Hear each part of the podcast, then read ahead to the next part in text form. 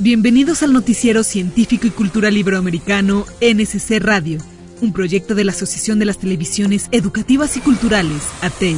Acompáñame a conocer las noticias más relevantes en ciencia, tecnología y cultura de Iberoamérica y el mundo. Yo soy Dafne Alfaro, comenzamos. Los romanos los consideraban alimento de los dioses y los chinos los designaban como elixir de la vida. Y es que las especies de hongos reconocidas como comestibles están vinculadas a numerosos beneficios para la salud intestinal y cerebral y la protección contra la obesidad, la diabetes tipo 2, ciertos tipos de cáncer, la hipertensión y más. Vamos con nuestros colegas de la UAP. La Benemérita Universidad Autónoma de Puebla presenta rescatar y documentar saberes ancestrales en torno a la recolección, identificación y consumo de hongos comestibles del Parque Nacional Malinche es el objetivo central de un proyecto en el que participan científicos del Centro de Investigaciones en Ciencias Agrícolas, el SICA, del Instituto de Ciencias, el cual fue elegido entre 250 trabajos latinoamericanos y que gracias a ello obtuvo financiamiento de la Organización Universitaria Interamericana. semana. Marco Antonio Marín Castro, líder de este proyecto que se inscribe en temas de la Agenda 2030 de la ONU, abundó que otros propósitos de la investigación son difundir los saberes ancestrales sobre los hongos comestibles silvestres y sus propiedades nutricionales, promover la seguridad alimentaria de las poblaciones de la zona y contribuir a mitigar el cambio climático mediante la bioremediación de áreas perturbadas con el apoyo de alumnos de licenciatura y posgrado. Además, se determinarán las propiedades físico-químicas de las cinco especies de hongos seleccionados, calculando el contenido de metabolitos secundarios como fenoles y flavonoides, componentes de interés biológico alimentario. Al concluir la investigación, en la que también colaboran María Elena Ramos Caselis de la Facultad de Ingeniería Química y Diego Ibarra Cantún, postdoctorante del CONACIT en el SICA-ECUAP, se impulsará la divulgación del conocimiento en los medios de comunicación y textos científicos, relacionando las propiedades nutrimentales con los saberes tradicionales para revalorar su aspecto comestible como ingrediente o alimento principal en la dieta de la población. En los estudios bromatológicos de las cinco especies recolectadas en la zona del Parque Nacional Malinche, se encontró que se trata de hongos nutritivos, ricos en proteína, ácidos grasos de alta calidad y fibra, reveló Marielena Ramos Caselis, corresponsable del proyecto. La doctora en Ciencias de la Biotecnología por el Instituto Politécnico Nacional detalló que tras los análisis en laboratorio se determinó que contienen buenos niveles de proteína, lo que los hace equiparables a la carne, el pescado o el pollo. Cuentan también con ácidos grasos y omegas de alta calidad, además de fibra de suma importancia nutrimental.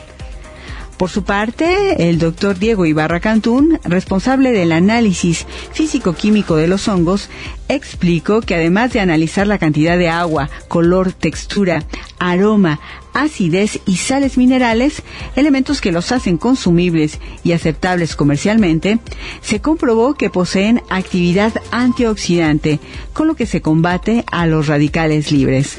Finalmente agregó que las cinco especies colectadas hasta el momento contienen compuestos fenólicos y flavonoides con atributos antioxidantes. Funcionan además como reguladores del índice glucémico y poseen cualidades antibacterianas, antimicrobianas y antifúngicas. Informó Mónica Azcárate Sosa. De acuerdo con científicos del clima, el cambio climático ya está afectando el acceso al agua para las personas en todo el mundo, provocando sequías e inundaciones más severas. En la Universidad Central de Ecuador estudian cómo el cambio climático interviene en los ciclos del agua. Escuchemos.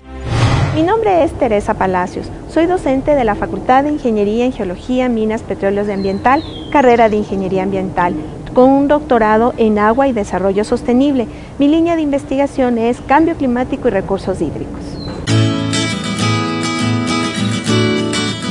El trabajo desarrollado de, investigación fue cómo el cambio de uso de suelo puede incidir en la formación de la escorrentía en una cuenca hidrográfica. El caso de estudio fue para eh, la cuenca del embalse Guadalés en el Mediterráneo. Yo creo importante esta investigación porque hoy por hoy los recursos hídricos son los que están siendo más afectados por el cambio climático. Entonces era importante conocer estas interacciones, que, cómo incide el tipo de suelo, el cambio y junto con las variables meteorológicas, temperatura, precipitación, cómo pueden también em, incidir en una formación de un caudal. Bueno, lo que se hizo es un análisis multitemporal para escenarios 1990, 2000, 2006, 2012 y 2018. Cómo fue el cambio, el uso del suelo en cada uno de estos periodos y cómo esto se ve reflejado en la provisión de agua, eh, es decir, en la formación del caudal. Por lo tanto, nosotros eh, concluimos que por el cambio de uso de suelo se incrementa el caudal. Nosotros como país, a pesar de ser pequeño, tenemos gran cantidad de recursos hídricos y por lo tanto también dependemos incluso la generación eléctrica, hidroeléctrica de estos recursos hídricos. Por lo tanto, el realizar estudios, el eh, pronosticar qué es lo que va a suceder ah, de aquí a, los próximos años, entonces nosotros podríamos determinar cuál va a ser el comportamiento, la oferta y demanda del recurso hídrico. Por otro lado, también estar pendientes de cuál es el uso del suelo que se debe eh, dar a las zonas cercanas a las cuencas hidrográficas, porque de ello depende también inclusive el tema de una erosión o de un evento extremo como puede darse una inundación. Entonces lo que necesitamos es que esta gestión integral sea con todos los actores, en este caso la comunidad, los eh, responsables eh, de los proyectos, el gobierno como tal y las políticas para poder eh, manejar la gestión del, del, recurso hídrico. Publicamos los resultados de la investigación en la base de datos de Scopus en el CDIE y ahí se puede identificar todos los hallazgos y todos los resultados. Reconocer que los sitios arqueológicos están insertos en contextos sociales y políticos complejos cambió la forma en la que se llevaba a cabo la investigación arqueológica y abrió el camino al desarrollo de los estudios del patrimonio. Desde la década de 1990, los Estados miembros de la UNESCO han adoptado nuevos enfoques para proteger el patrimonio cultural, desafiando la dicotomía entre patrimonio tangible e intangible y enfatizando la participación de las comunidades contemporáneas en la protección de monumentos. Vamos a Perú. Las autoridades peruanas se han planteado el nuevo objetivo de promover la conservación de los bienes inmuebles prehispánicos a través del Plan de Acción Perú, País de las Huacas, el cual además busca poner en valor estos espacios arqueológicos. Según explica un informe del Ministerio de Cultura, MINCUL, este nuevo plan persigue no solo mantener el cuidado de las estructuras milenarias, sino la revitalización de la historia y la cultura que encierran, creando vínculos con los sectores público y privado para captar mayor inversión para ese fin. Esto permitirá que pasen de ser un patrimonio cultural olvidado a centros de conexión en el presente, impulsada por la vitalidad de la inversión y nuevos actores que verán en ellas espacios de expansión y esparcimiento. Martín Córdoba, quien es director general de Patrimonio Arqueológico del MINCUL, indicó que se trata de un proyecto ambicioso que busca precisamente integrar a aliados estratégicos en la recuperación de los sitios arqueológicos del Perú, que cuenta con más de 27.000 huacas, lugar sagrado en Quechua, registradas. Por el lado social, se tiene como propósito que las personas visiten estas zonas para que se congreguen y celebren actividades culturales que los involucren con el monumento, entre ellas ferias itinerantes, exposiciones de baile, cinematografía, entre otras. En tanto, la puesta en valor comprende la intervención de las estructuras prehispánicas, sean muebles o inmuebles, para darles un tratamiento que ayuden a su conservación y permita poner el monumento al servicio del turismo para que sea apreciado por la comunidad. Con información de la oficina en Lima, Perú, Noticias Xinhua.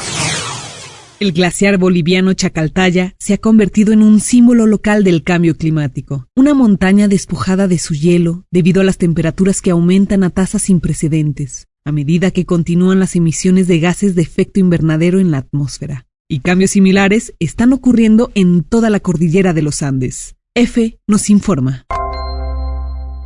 A más de 5.400 metros sobre el nivel del mar se encuentra la montaña boliviana Chacaltaya, ubicada en la cordillera de los Andes, la cual ha pasado de ser una de las víctimas del deshielo para convertirse en un referente global para medir el impacto del cambio climático. Cerca de la cúspide, a unos 5.240 metros de altura, del que fue un glaciar y en donde funcionaba hasta 2009 una pista de esquí, opera la estación GAW Chacaltaya, que por su ubicación y altura ha sido elegida por los científicos para medir gases y aerosoles de importancia mundial, habla el director del Laboratorio de Física de la Atmósfera de la Universidad Mayor de San Andrés, Marco Andrade. Tenemos que cumplir una serie de cosas en cuanto a la calidad de la información, a garantizar que vamos a estar de manera continua trabajando. El Chacaltaya ahora forma parte de la treintena de estaciones globales que hay en todo el mundo y desde donde se obtienen datos de mediciones sobre los gases de efecto invernadero como el dióxido de carbono o el metano para que el panel para el cambio climático de Naciones Unidas emita informes sobre el calentamiento global. A esta estación llegan masas de aire provenientes del Océano Pacífico, como también del Atlántico, del Amazonas y de las ciudades cercanas como La Paz y el Alto en Bolivia, lo que ayuda a entender lo que está pasando por el calentamiento global como por las acciones del hombre, según Andrade. En la Universidad Autónoma de Tamaulipas desarrollan un bioreactor para residuos vegetales. Este sistema es capaz de procesar un amplio abanico de materiales, transformándolos en enmiendas orgánicas, con aplicación en la agricultura, recuperación de suelos e incluso la generación de energía. Escuchemos.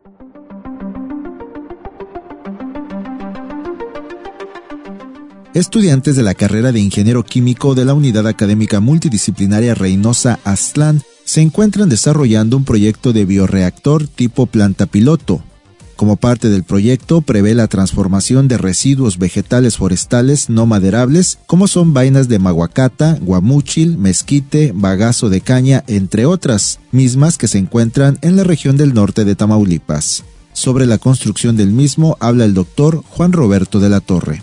Mi reactor fue creado, generalmente eh, está basado en tres, en tres partes. La primera es el diseño de algoritmo de control, que es de control robusto, que es el actual tema de mi tesis del doctorado. Y el otro es el área de verdaderamente encontrar la cinética química, que es la que desarrolla el doctor Rubén, para poder encontrar los datos experimentales de residuos agroindustriales, lo que es la vaina de la mahuacata, el mezquite, el guamuchi y el sordo. Entonces se pueden obtener en el reactor, por ejemplo, bioetanol, de butanol, biodiesel. Y el otro área es el área de diseño. La construcción está creada por medio de la Raspberry, que es, una, es un controlador basado en Python. Y ese microcontrolador pues, se ha hecho toda la programación de acuerdo con los responsables de este proyecto, el doctor Rubén Santiago Adame y el maestro en ingeniería Juan Roberto de la Torre Escareño, este equipo se construye con materiales económicos, sistemas electrónicos, control basado en programación y el uso de impresión 3D. Lo anterior disminuye el costo de fabricación significativamente comparado con los precios en el mercado. El bioreactor está siendo totalmente fabricado por una impresora 3D. Aquí se maneja el alumno Eric. Idea también que en el mismo bioreactor genere nuevos biopolímeros que de hecho ya existen, ya se han sido creados bioreactores, pero seguir creando un biopolímero que se puede usar para otros equipos con diferentes especificaciones. Cabe destacar que este dispositivo se desarrolla con la participación de estudiantes de la carrera de ingeniero químico, Eric Iván Lara Carrillo, Maximiliano Ortega Ramírez y Maritza López Hernández, como parte de sus trabajos de investigación de tesis que los involucra en la aplicación de transformaciones físicas y químicas de residuos vegetales de la región. Este y otros proyectos más son derivados del trabajo de investigación que desarrolla el Cuerpo Académico de Energía y Biotecnología Aplicada de la UAM Reynosa Aztlán de la Universidad Autónoma de Tamaulipas. Para el Noticiero Científico y Cultural Iberoamericano, informa desde la Universidad Autónoma de Tamaulipas, Juan Carlos Lara.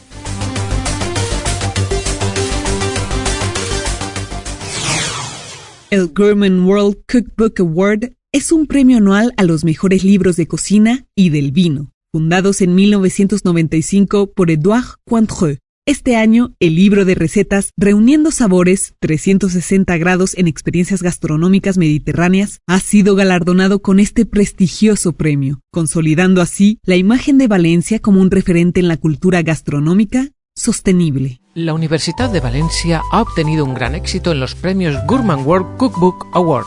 Los premios de Gurman es un premio internacional anual que normalmente se suele eh, otorgar en noviembre a los finalistas por cada país. Eh, este año han participado 205 países, quedándose 71 finalistas en diferentes categorías. La Universidad de Valencia apoyó desde el principio la edición de estos libros, entre otras cosas porque nuestra Universidad de Valencia es la primera universidad que tiene una titulación pública en cuanto al sector de gastronomía. La Ciencia Taula fue una sección de artículos, de columnas en la revista Métode, que es una revista que publica la Universidad de Valencia, de divulgación científica, que escribía Fernando Sapiña. Fernando Sapiña fue un profesor de química de la universidad eh, que progresivamente se acercó al mundo de la gastronomía y de la gastronomía científica. Este evento es considerado los Juegos Olímpicos de la Gastronomía una competición donde los seleccionados se consideran los mejores libros de cocina y vinos del mundo. Permite de alguna manera situar, digamos, a Valencia, eh, en este caso este año, como digamos el reconocimiento a nivel nacional de los mejores libros en cada una de las categorías. Los autores de estas obras han expresado su satisfacción por este reconocimiento y han destacado el valor de la gastronomía valenciana como patrimonio cultural e identitario. El resultado final es un libro estéticamente muy, muy atractivo, científicamente muy riguroso, es una experiencia eh, multisensorial, no solo de nuestras neuronas leyendo, sino eh, saboreando y, también oliendo los aromas, etcétera, etcétera. O sea que, como todo buen plato, eh, todos los sentidos están implicados y en este caso eh, también el pensamiento. El mero hecho de hacer una especie de educación gastronómica en cocina permite, digamos, a las familias, a los investigadores o a los eh, estudiantes y docentes eh, transferir lo que realmente explican en clase de teoría a una parte más práctica y al mismo tiempo que lo que consumen sea saludable.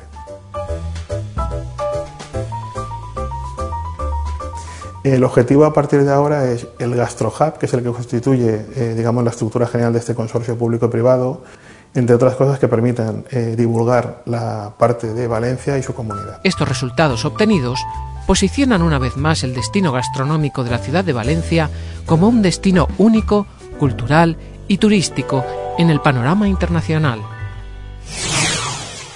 El queso es un manjar que nunca ha pasado ni pasará de moda. Es un producto conocido internacionalmente y está presente en casi todas las cocinas de todas las culturas. Además, si lo comemos con moderación, es saludable, rico en proteínas y nos ayuda a cuidar nuestro organismo. La UAH nos habla de la producción artesanal de quesos.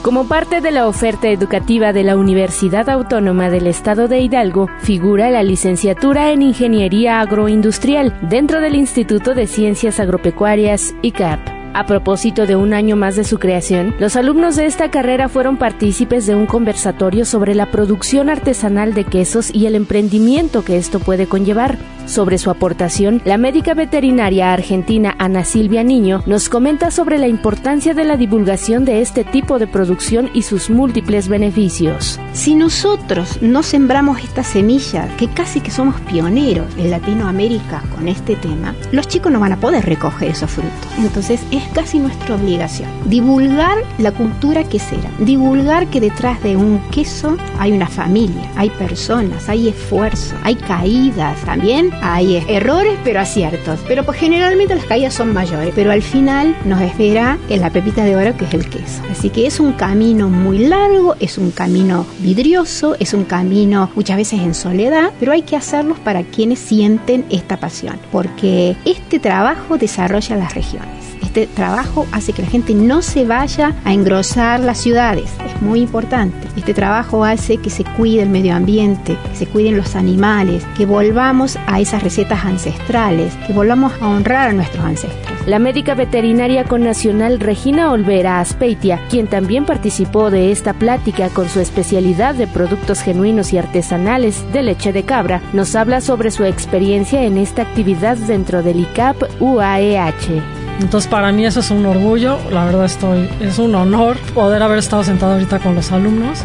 que despertamos eso, ¿no? Despertamos esa, de verdad se estaban al final alegres, ¿no? Como descubriendo que hay más cosas y que se están haciendo y que las estamos dando a conocer para pasar ese conocimiento a ellos y que esto no decaiga, porque sí llega un momento que nos ha pasado a todos de decir ya, pero seguimos, o sea, a pesar de eso seguimos y en la pandemia seguimos y se siguió haciendo y no paramos, ni los animales pararon. Y eso transmitirlo y que sepan que se sigue haciendo y que hay tantas ideas que pueden hacer, innovar. Esto de agroindustria a mí se me hace increíble todo lo que se puede generar a partir de la leche. Tantos productos, innovar, tantas ideas que pueden tener. Ellos además en este momento, con toda la información que tienen, yo creo que es para aprovecharse. Para el Noticiero Científico Cultural Iberoamericano, desde la Universidad Autónoma del Estado de Hidalgo, México.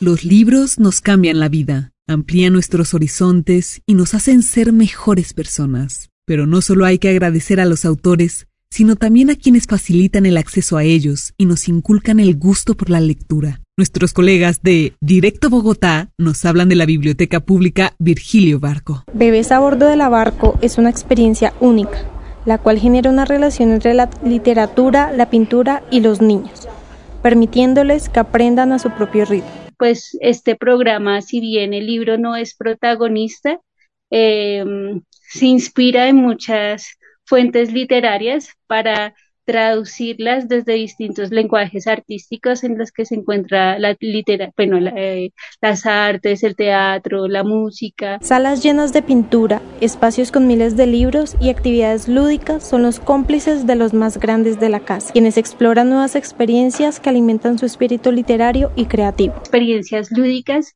es un programa que busca eh, brindar herramientas de exploración. Entonces, digamos que es conocer otros lenguajes artísticos para leer y entender el mundo, bien sea desde lo sensorial, bien sea desde lo narrativo y, por eso digamos que eh, se entretejen diferentes lenguajes artísticos. Crear espacios enfocados en los más pequeños incentiva también a los más adultos a que sus hijos puedan experimentar de nuevas sensaciones que beneficien el aprendizaje y la creatividad de cada niño. Hemos llegado al fin de una emisión más de NSC Radio. Recuerda que nos puedes escuchar en Spotify, Google Podcast e iVoox, así como en el sitio noticiasnsc.com. Nuestros socios de la Asociación de las Televisiones Educativas y Culturales Iberoamericanas, ATEI, agradecen tu preferencia. Y de parte del equipo que hace posible el NSC, te decimos hasta pronto. Yo soy Daphne Alfaro y te invito a que nos acompañes en la siguiente emisión.